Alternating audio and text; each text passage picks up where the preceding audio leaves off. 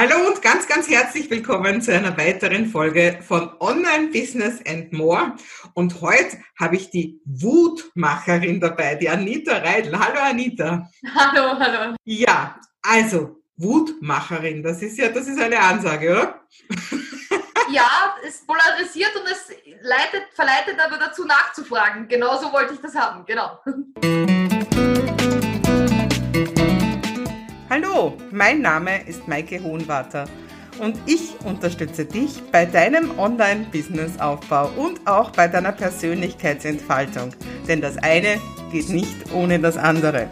Und jetzt wünsche ich dir viel Spaß. Na, dann frage ich doch gleich mal, was heißt denn das, die Wutmacherin, liebe Anita?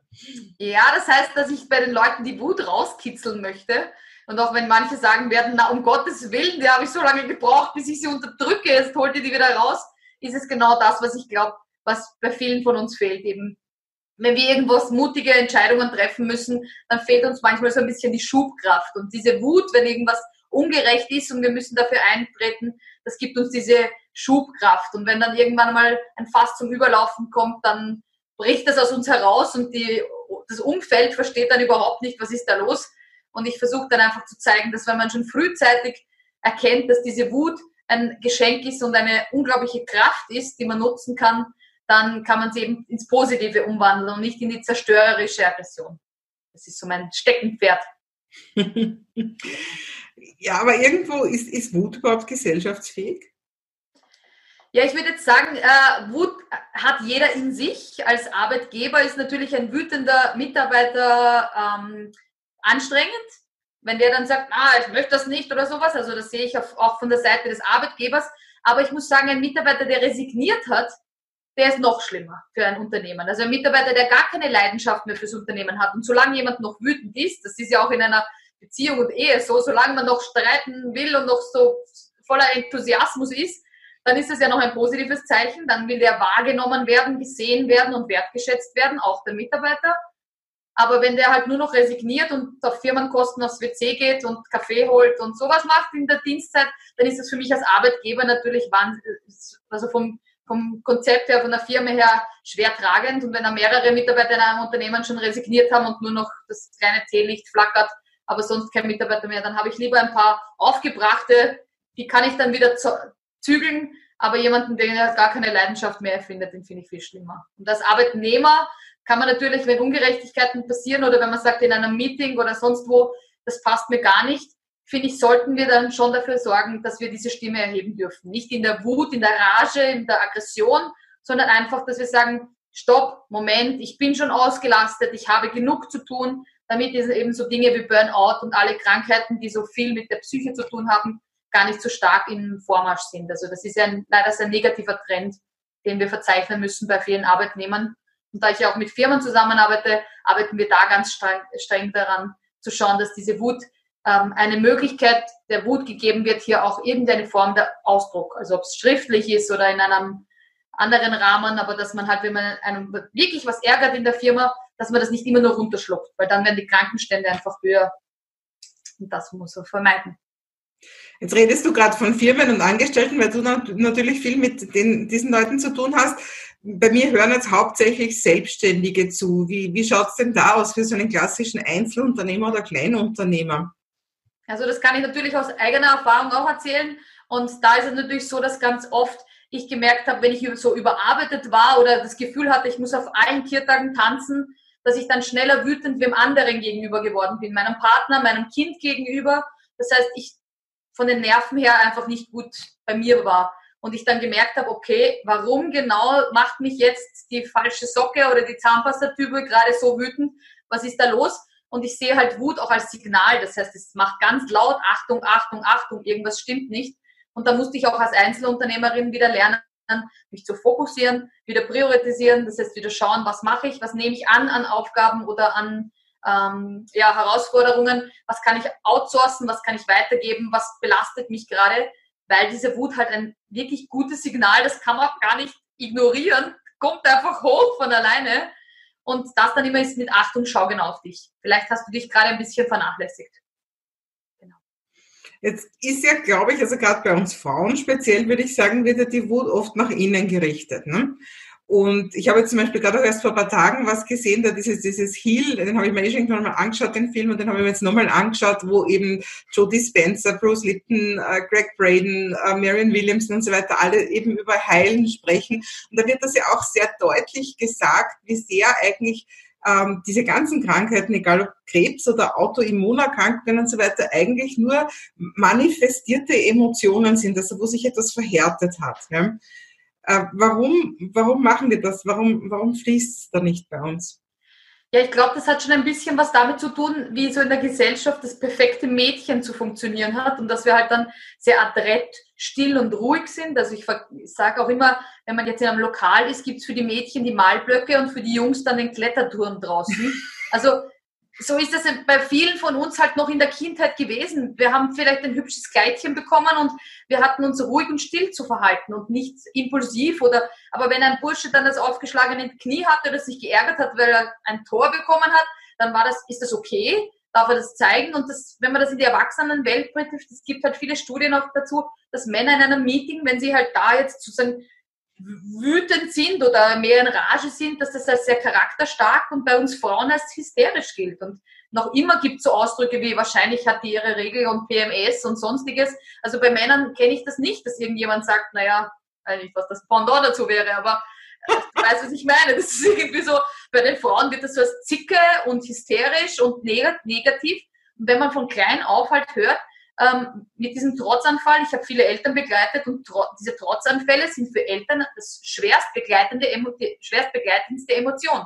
Trauer oder sonstiges übers Haustier oder über sonstiges kann man viel leichter als Elternteil begleiten, aber so ein richtig guter Trotzanfall in der Öffentlichkeit, im Supermarkt am Boden schmeißen, da wissen die meisten überhaupt nicht, wie sie zu reagieren haben. Und da kommen die abstrusesten Ideen von ignorieren, von daneben schmeißen, von lächerlich machen, von sonstigem dazu und eigentlich ist es nur ein Signal von, es kommt was hoch und ich möchte bitte gesehen und wertgeschätzt und vielleicht ist es auch, ich möchte einfach nur in den Arm genommen werden, weil mein Lieblingseis ist ausverkauft. Und das ist für das kleine Kind in dem Moment ein Drama, für den Erwachsenen vielleicht, wenn ein Autofahrer von rechts überholt und einen in die Spur reinschneidet. Da gibt es Leute, die zerstören das Lenkrad aus lauter Wut über den, über den Autofahrer. Die stören, zerstören die Autos sich selber. aber ich kenne die dann so, die dann so trommeln hinten irgendwo und schreien wie am Spieß, wo wir denken, ach. Aber ja, genau. aber du hast auch in der Erziehungsarbeit gearbeitet, deswegen, also deswegen jetzt wirklich so die schnelle Frage nach der Lösung. Also wenn mein Kind sich, also ich habe zum Glück keine, oder ich habe halt keine kleinen Kinder mehr, irgendwann werde ich vielleicht Enkel, aber meine Kinder schmeißen sich im Allgemeinen nicht mehr auf den Boden im Supermarkt. Aber was mache ich da als Mutter? Ja, meistens, also meistens ist das eine Kombination aus Scham, weil mir ist es unangenehm, weil andere Leute schauen. Und dann hilft es meistens, weil, und wir reagieren dann meistens schambehaftet sehr ungerecht dem Kind gegenüber. Und wenn du dich aber dann zum Kind am Boden setzt und sozusagen ein bisschen lauter sagst, ich verstehe, dass du dich ärgerst, weil dein Joghurt gerade aus ist oder dein Lieblingseis nicht da ist. Jetzt sind wir extra wegen dem hierher gefahren und jetzt gibt's das nicht. Ähm, oder du kriegst jetzt nicht noch das fünfte Eis, weil du hattest schon vier. Was auch immer der Grund ist, muss ja nicht immer der rationale für uns Grund sein. Es kann ja auch dann nur für uns eine Lappalie sein, aber für das Kind halt das Drama. Und wenn ich das mal so laut ausgesprochen habe, merkt man das meistens dann die Leute sich dann schon längst wieder um ihren Einkauf kümmern, weil sie das eh schon, ah, der trotzt nur wegen dem Schlecker oder sonst irgendwas. Und das Kind dann meistens hochschaut zu Mama und sagt, ja, ich habe mich so geärgert, weil das weg ist. Und sofort die Energie ein bisschen runtergeht. Und das ist ja nichts anderes als in einer Partnerschaft, wenn ich mich aufrege über meine Chefin, nutzt mir nichts, dass mir mein Mann eine Lösung sagt. Er soll mich einfach nur mal ja, du bist arm, ich nehme dich in den Arm, ich habe dich gesehen, ich sehe dich in deinem Schmerz und es wird alles ruhiger und angenehmer. Wenn er dann daneben steht und noch Öl ins Feuer gießt und noch sagt, und überhaupt, du hättest so und so reagieren müssen, dann schockelt sich das hoch und dann wird es zu einem Ehestreit, der gar nicht nötig ist. Du verstehst mich nicht. Ja, überhaupt nicht. Genau. genau, das ist. Aber das ist auch der Grund, warum meistens wir dann zu der Freundin gehen und das besprechen, weil die dann einfach sagt, okay, die kann sich gut auf diese weibliche Schwingung einstellen die sagt eben, ich kann nachvollziehen, wie du dich fühlst. Und da ist halt der Partner ist lösungsorientiert meistens. Der Mann möchte eine Lösung präsentieren und dabei wollen wir keine Lösung. Wir wollen das nochmal aussprechen. Und deshalb ist die beste Freundin dann meistens bei so einem Wutanfall, wenn man sich über wen aufregt, oder sei es auch über den Mann aufregt, ist die beste Freundin dann die richtige. Also wir wollen ja eigentlich nur quasi, also nur dieses Anerkennung der Tatsachen ist einfach das, was schon total viel hilft. Habe ich das jetzt richtig rausgehört? Ja, viele Wutanfälle sind ja eigentlich dann Signale, dass irgendwelche Werte oder wir verletzt sind. Das heißt irgendwo, ich habe mich gekränkt gefühlt, nicht wertgeschätzt oder so oder nicht gesehen. Und wenn ich dann jemanden habe, der sagt, ich sehe dich aber und ich sehe dich in deinem Schmerz und ich kann, vielleicht kann ich ihn nicht verstehen, weil für mich das gar kein Thema ist, aber ich sehe dich und ich nehme dich wahr, dann wird meine meine Hilflosigkeit, die dann oft zu Wut führt, dann schon wieder ein bisschen besänftigter. Und man kann sagen, okay, ich habe es jetzt mal ausgesprochen, ich habe jetzt mal gesagt, dass ich bei meinem Chef überfordert bin mit zu vielen Projekten. Dann kann man so richtig sagen, ich habe mal meine Meinung vertreten und dann ist es eben nicht mehr so gefährlich. Dann ist es kein Ding, was in eine Aggression umschlägt, dass man dann einfach schon ähm, in eine ganz falsche Richtung geht. Und da ich ja auch im Bereich Mobbing unterwegs bin, kann ich sagen, dass eben dieses Mobbing-Thema ist ganz oft von nicht gesehen werden, von beiden Seiten. Mhm. Ja. Und trotzdem müssen wir jetzt natürlich festhalten, auch wenn wir Frauen vielleicht noch ein größeres Thema mit Wut haben als die Männer, dass natürlich genauso auch die Männer viel Wut unterdrücken und auch viele Männer natürlich Krankheiten aufgrund von dessen haben. Natürlich, auch, da, auch die sind ganz oft in der Rolle des Ernährers der Familie oder des, des, des Besserverdieners oder sonst was, dürfen sich keine Blöße leisten, haben auch da im, im, vielleicht in der Firma, egal ob selbstständig oder angestellt, viel Druck auszuhalten und können da auch nicht immer jedem Kunden ins Gesicht brüllen, wenn er blöd ist. Also wir müssen schon ein bisschen, aber gerade da ist es auch wichtig dann zu sagen, okay, ich glaube, diesen Kundenauftrag nehme ich nicht an, weil der mich so viel Energie kostet oder mich so schlecht, wie auch immer, wie die dann ist. Also deshalb ist es, glaube ich, ganz wichtig, auch da zu sehen, warum werde ich so wütend und nicht, ich nehme die Wut mit nach Hause und lasse sie dann am Hund aus oder an wem auch immer, wenn ich halt treffe. Das ist so ganz wichtig für mich. Und es gibt einen Satz von Mahatma Gandhi, den muss ich noch loswerden, weil der ist so schön, der sagt, Wut ist ein Geschenk und es ist wie Benzin, man kann damit ein Haus niederfackeln oder man kann damit sein Auto befüllen, um seinen Träumen näher zu fahren. Und ich denke mir immer, wir müssen irgendwo auf diesem Scheideweg diese Wut nutzen, um eben als Benzin zu nutzen und nicht das Haus niederzufackeln. Und ganz oft wird in unserer Gesellschaft das eben nur negativ gesehen, die Wut als zerstörerisches, als, als zerstörerische Emotion. Ja, du hast mir auch erzählt, dass also wenn du dein Thema präsentieren willst, dass zum Teil die Leute so quasi sagen, das will ich gar nicht hören, das ist auf jeden Fall irgendwie eine Negativität. Ne? Genau. Und das versuche ich ein bisschen aufzulösen. Ich sage dann auch immer zu den Leuten, wer hat bestimmt, was negative und positive Gefühle sind. Das hat was mit unserer Erziehung zu tun. Dann sage ich oft, Liebe wird also bei den meisten als positives Gefühl gesehen. Und wenn ich aber sage, die unerwiderte Liebe, also wenn ich in jemanden verliebt bin und der liebt aber mich nicht, dann ist es eigentlich ein schmerzhafter Prozess und gar kein so positives Gefühl mehr, wenn ich dem hinterher schmachte jahrelang und der erwidert diese Liebe nicht. Und genauso ist es mit der Wut. Wenn ich es als Signal erkenne und als Kraftort, und so kann ich jedes einzelne Gefühl ein bisschen, ist Trauer negativ oder positiv. Sie hilft uns über einen schmerzhaften Prozess hindurch. Also diese Wertigkeit versuche ich ein bisschen auch aufzulösen. Das ist so mein, meine Vision für die Zukunft, dass es keine positiven und negativen mehr Gefühle gibt, sondern es gibt nur noch Gefühle in all ihrer Intensität, die es da draußen gibt. Jetzt vielleicht nochmal zurück zu unseren Unternehmern, die da heute zuhören. Wie kann ich das jetzt für mein Unternehmen sinnvoll verwenden? Also jetzt auch mit diesem Beispiel mit dem Benzin, das du ja schon gebracht hast. Also wie wird, wird ein, meine Wut zur Triebkraft dafür, meinen Business Großes zu erreichen? Also für mich ist es immer wieder erstaunlich, wenn ich so mit ähm, Personen spreche und ihnen sage, was so ihre Visionen und ihre Ziele sind, dass die ganz blumig und schön ausgemalt sind. Und wenn ich dann sage, ja, und wie kommst du dorthin, dann sagen die meisten, äh, ich weiß nicht, ich kann. Hm. Wenn ich aber dann sage, wir müssen ein bisschen bohren und mal schauen, warum bist du denn noch nicht dort? Und der Hermann Scherer sagt so schön, wenn du mit 40 dir mein Seminar noch nicht leisten kannst, dass du bis dahin falsch getauscht. Weil dann hast du einfach die letzten 20 Jahre deines Berufslebens auf die falsche Karte gesetzt. Und das schmerzt, wenn jemand einem das ins Gesicht sagt. Wenn man dann sagt, was hast du die letzten 20 Jahre gemacht? Warum kannst du dir das noch nicht leisten, dreimal im Jahr auf Urlaub zu fliegen? Dann sind das so Triggerpunkte. Und wenn ich dann zum Unternehmer dann sage, warum bist du denn noch nicht dort? Was hat dich denn davon abgehalten? Und warst es du selber? Und war das dein Tempo? Waren das deine Prioritäten? Dann ist es meistens schon so, dass die Leute zugeben müssen, sie haben dann entweder aufs falsche Pferd gesetzt, den falschen Weg gewählt.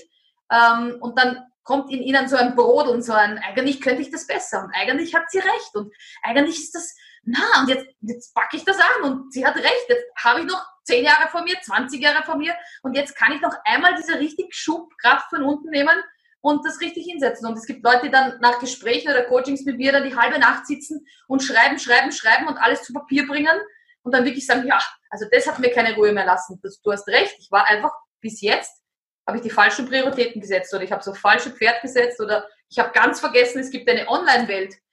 Ich habe bis jetzt nur auf eine einzige Einnahmequelle zum Beispiel gesetzt und habe total vergessen, dass es mehrere Möglichkeiten gibt, Einkommen zu generieren. Auch Einkommen zu generieren, während ich schlafe oder auf Urlaub bin. Dann habe ich viel weniger Druck, weil natürlich dann trotzdem Einkommen fließt und ich habe weniger Druck, den ich dann zu Hause wieder entlade. Also auch da trigger ich so ein bisschen hinein in die, in die Punkte.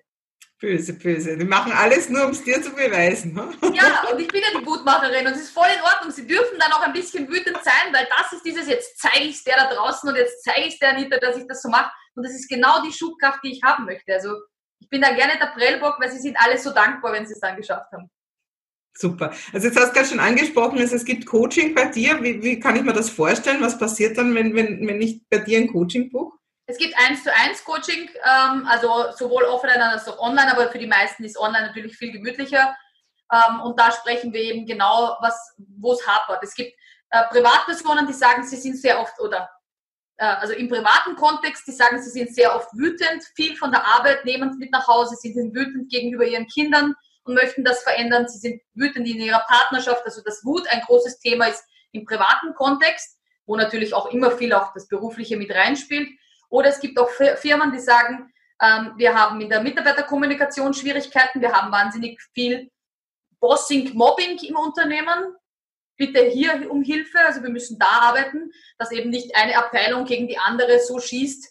Ähm, und da arbeitest du mit Teams dann auch, also gar nicht im Einzelnen, oder was? Genau, äh, also in Firmen-Settings, äh, ähm, mehr in Teams. Das ist dann meistens, es gibt aber auch dieses Bossing, also wo ein Einzelner zum Beispiel Projektleiter ganz schlecht mit den Mitarbeitern umgeht und permanent die Mitarbeiter beim Betriebsrat stehen und sagen, aber der, aber der, aber der. Also auch in Richtung Bossing und Mobbing, in beide Richtungen. Und natürlich im Einzelcoaching ähm, mit Unternehmern, die dann sagen, wir wollen das anders machen. Also wir wollen auch Mitarbeiter holen, die bei uns alle ihre Emotionen ausleben dürfen, vor allem im kreativen Bereich, also im Bereich Marketing, Werbung, wollen Sie ja Leute haben, die alles zeigen und Emotionen und kreativ sind. Und wenn die natürlich dann jeden Tag in die Firma gehen mit so einem Wut im Bauch, dann kommt halt auch nichts Kreatives raus. Also das blockiert dann halt die kreativen Prozesse und da schauen wir dann, dass wir eine Lösung finden und sei es ein Wutraum.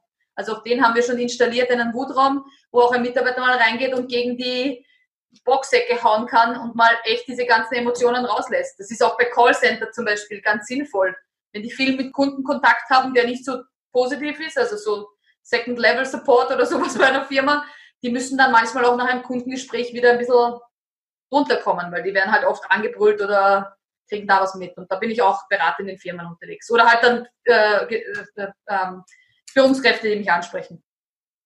Mhm. Sehr cool. Und Du gehst auch auf die Bühne, ne? Also man kann dich auch live erleben auf diversesten Bühnen, Firmen und, und, und eben auch, auch ganz verschiedene Veranstaltungen. Und du hast auch eigene Veranstaltungen, ne? Genau, ich habe eine eigene Veranstaltung, weil auch hier war die Wut wieder eine treibende Kraft. Bei uns im Burgenland gibt es keine Speaker-Events, keine Multispeaker-Events. Und da habe ich mir gedacht, das gibt's doch nicht, dass wir das nicht Niemand hat es bis jetzt auf die Bühne, also noch niemand hat es bis jetzt in den Rahmen geschaffen, also mache ich das einfach. Weil sonst ärgert mich das immer wieder, wenn ich mir denke, ich fliege für alle meine Speakings irgendwo nach Deutschland. Warum gibt es das nicht hier in der Nähe? Und diese Warum-Frage habe ich mir ein paar Wochen gegeben und dann habe ich gedacht, na, dann muss ich es machen. Und so habe ich meine Ladies Inspiration Night, meine Eventserie aus dem Boden gestampft und, und jetzt gibt es drei bis viermal im Jahr ein Speaker-Event bei uns im Burgenland. Genau. Sehr cool. Das sind auch Männer willkommen, auch wenn es die Ladies Inspiration Night ist, weil es vorrangig viele Frauenthemen gibt. Aber ich glaube, es gibt kein richtiges Frauenthema, Männerthema. Es sind alle hier herzlich willkommen, dabei Gast zu sein. Was kann ich mir da vorstellen? Was passiert da so an einem Abend?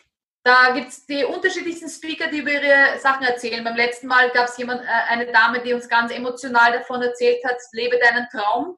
Da gab es in ihrer, in ihrer Familie einen Todesfall von einer 22-Jährigen, die dann einfach gesagt hat, schaut, wie schnell es aussehen kann.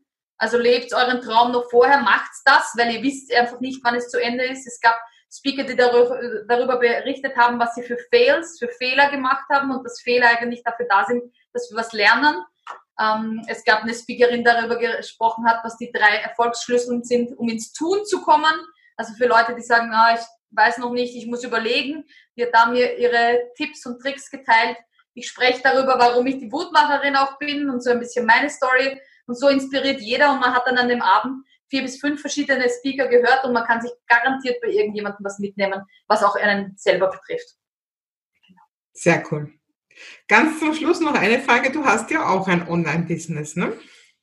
Genau. Ich habe ja dank deiner Hilfe einen Online-Kurs gestartet, weil mich das Thema Emotionen so sehr, ja, so sehr beschäftigt und ich es mit ganz vielen Leuten teilen möchte, dass gerade die, die sagen, wow, ja, das interessiert mich oder ich kann mir das Coaching, das ist mir zu viel oder zu intensiv oder ich möchte nochmal softer beginnen, dann können die Leute bei mir in einem Online-Kurs mich sozusagen erleben, wie ich über diese Themen spreche, wie Trauer, Wut, Angst und Scham. Das sind vor allem diese negativen Gefühle, die ich aber dann auflöse und auch ein paar Gedankenansätze habe, weil die meisten von uns betrifft leider die Trauer früher oder später und Wut so und so immer öfters, auch Scham. Und wenn man da ein bisschen gut drauf achtet, dann kann man mit diesen Gefühlen wunderbar umgehen. Und es gibt ja ganz viele Studien, wenn es auf der einen Seite keine Wut gibt, gibt es auf der anderen Seite auch keine Freude. Und im Zeitalter von digitalen Welt sind wir ja ein bisschen Emotionskrüppeln ja, geworden. Und wir brauchen immer Emotions-Emojis, damit wir wieder unsere Sprache emotionalisieren können. Und vielleicht ist es gut, sich mal wieder mit den Emotionen zu beschäftigen. Und auch das ver verlinkt man natürlich in deinem Blogartikel, den dazu tun. Gell? Ja, Anita, ein spannendes Thema und, und auch ein bisschen ein Tabuthema und, und, und wichtig, dass da jemand drüber spricht und man merkt es an deinen leuchtenden Augen, es ist genau dein Thema. Ne? Ja, absolut. Ja, Anita, vielen Dank fürs Kommen und wir verlinken deine ganzen Sachen drunter und auch deine Story und ja, wir sehen uns natürlich ganz bald wieder, gell? Vielen, vielen Dank, dass ich da sein darf. Vielen Dank.